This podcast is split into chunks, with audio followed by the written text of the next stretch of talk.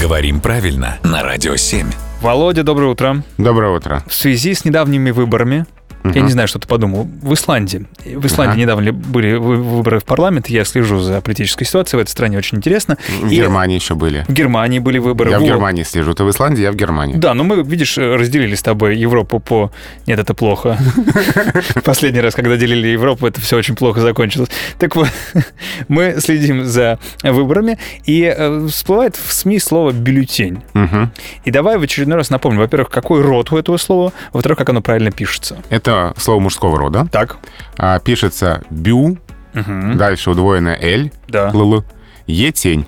Я просто проверяю свой диктант недавний. Да. Здесь проблема в чем? А, проблема в том, что есть распространенная ошибка, когда говорят бюллетни, бюллетня. Множе- множественное число, когда... Ну или просто там э, косвенные падежи. Бюллетня, бюллетню. А, вот понял, это, да, да. так. А почему она возникает? Потому что это слово очень похоже на русские слова день, пень и так далее. День, дня, дню, дни. Пень, пня, пни. Бюллетень, хочется сказать бюллетня, бюллетни. Но нельзя, потому что это слово заимствовано из французского языка. Там нет беглого гласного, и «е» мы должны сохранять. Поэтому бюллетеня, бюллетени и так далее. Э. Мгм. Вот это интересная деталь. Я даже, кстати, об этом не спросил тебя, но спасибо, что развернуто ответил.